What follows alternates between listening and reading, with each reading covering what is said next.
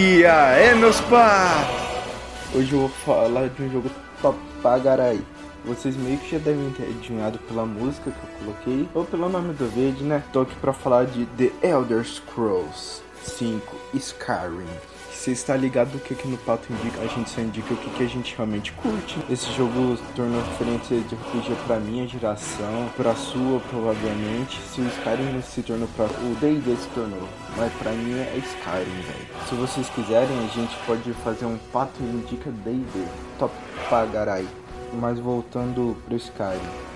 Skyrim é um jogo da franquia The Elder Scrolls e é The Elder Scrolls 5. Antes do Skyrim houveram outros como The Elder Scrolls 1 que foi o Arena, depois o Arena teve o Dangerfall, depois teve o Morrowind, depois o Oblivion, que é o antecessor do Skyrim. Uma coisa que eu acho top que tinha em alguns jogos antes do Skyrim é que você podia fazer sua própria magia. Não lembro em qual The Elder Scrolls que tipo você não pegava um livrinho de magia e tipo aprendia aquele feitiço lá de cura, proteção inabalável. Você que criava sua própria magia. A escola de cura, por exemplo, ela não te dava o livro, ela pegava e te ensinava a fazer a magia. Acontecia uns banhos muito loucos. Se você pegasse e falasse, foda-se a escola, eu vou fazer por conta própria. Você podia fazer uma magia que para você lançar fogo, você podia se explodir. Você podia fazer magia que você dava um pulo e ia pro infinito além quando você morria. Esse tipo de coisa. Eu teria a diferença do Skyrim com algum dos seus antecessores. Quem já jogou Skyrim sabe que tem alguns NPCs que são imortais e tal.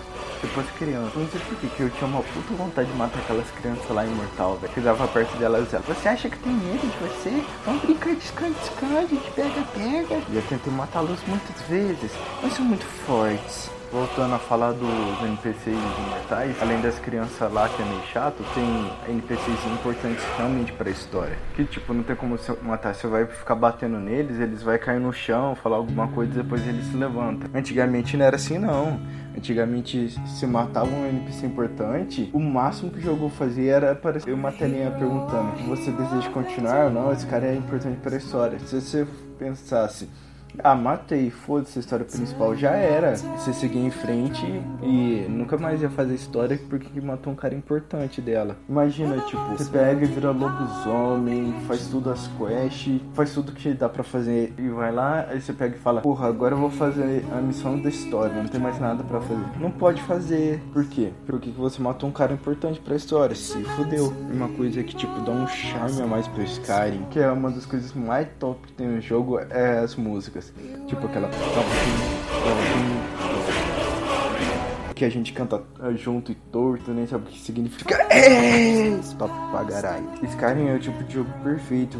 Se você é o tipo de jogador que fala, ninguém manda mim, não vou fazer missão da história. Você pode fazer a bosta que você quiser que vai ter história naquele jogo. O jogo é muito bem feito. Tem história em cima de história. Se você não quiser zerar o jogo, você não vai precisar. Você consegue ficar mais de ano jogando sem fazer a missão principal do jogo. Eu juro pra você. Eu tenho Skyrim aproximadamente há uns 5 anos. Eu nunca zerei a história principal do jogo. De verdade. Eu sou o tipo de jogador.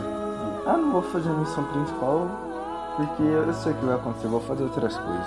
Uma diferença que o The Elder Scrolls antigamente tinha, que o Skyrim manteve, mas agora não é mais uma diferença que todo RPG praticamente tem, é você poder montar o seu próprio personagem. Você escolher a raça, cabelo, cor do olho, essas coisas. Quando os caras colocou isso daí, velho, foi uma revolução. Que antigamente os RPG era é, padrão. Ah, eu escolhi mago, vai ser tal personagem. Escolhi guerreiro, vai ser tal personagem. No The Elder Scrolls você pode pegar, tipo, falar, ah, eu vou ser imperial que eu vou lutar pelos Stormcloaks, por exemplo. E se você curte política, essas coisas, Skyrim é um jogo top pra você. Que tem a revolução Stormcloaks, essas coisas. Eu não vou dar muito detalhe para não dar spoiler.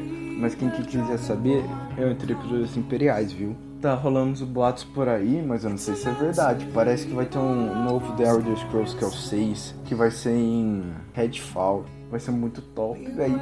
Skyrim, que tinha mais pegada mais nórdica, essas coisas. Foi ultra revolucionário pra época. Colocou a empresa desenvolvedora nos holofotes. Agora vai lançar o The Elder Scrolls 6 Redfall. Eu tenho uma dica muito importante se você quer ganhar dinheiro no Skyrim. Principalmente se você não se importa muito de sujar suas mãos, se você me entende. Tem a guilda dos ladrões, eles vão te dar uma missão, roube tal casa, tal casa pra gente, pegue tal coisa. Mas você aproveita e limpa a casa do cara. Eles podem mandar missão de você ir lá e pegar um item do bolso do cara, eles te dão dinheiro. Dá pra farmar muito dinheiro na guilda dos ladrões. Outro jeito de farmar dinheiro é entrando pra Irmandade Sombria. Os caras vai lá, te mandam matar um cara, você mata em 10 segundos, vai lá e recebe de dinheiro.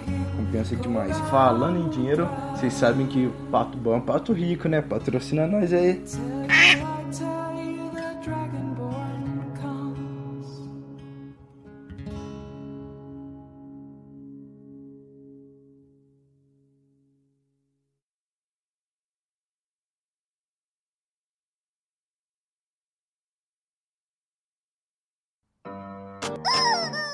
Você tá aqui, cara? Assistir o podcast. Vai assistir outro podcast, irmão. O que você tá esperando? Ande logo. Logo. Vai, para. Tchau, amigo. Fala outro. Fala outro. Fala outro. Isso é difícil. Eu acho que esse tchau. Tchau!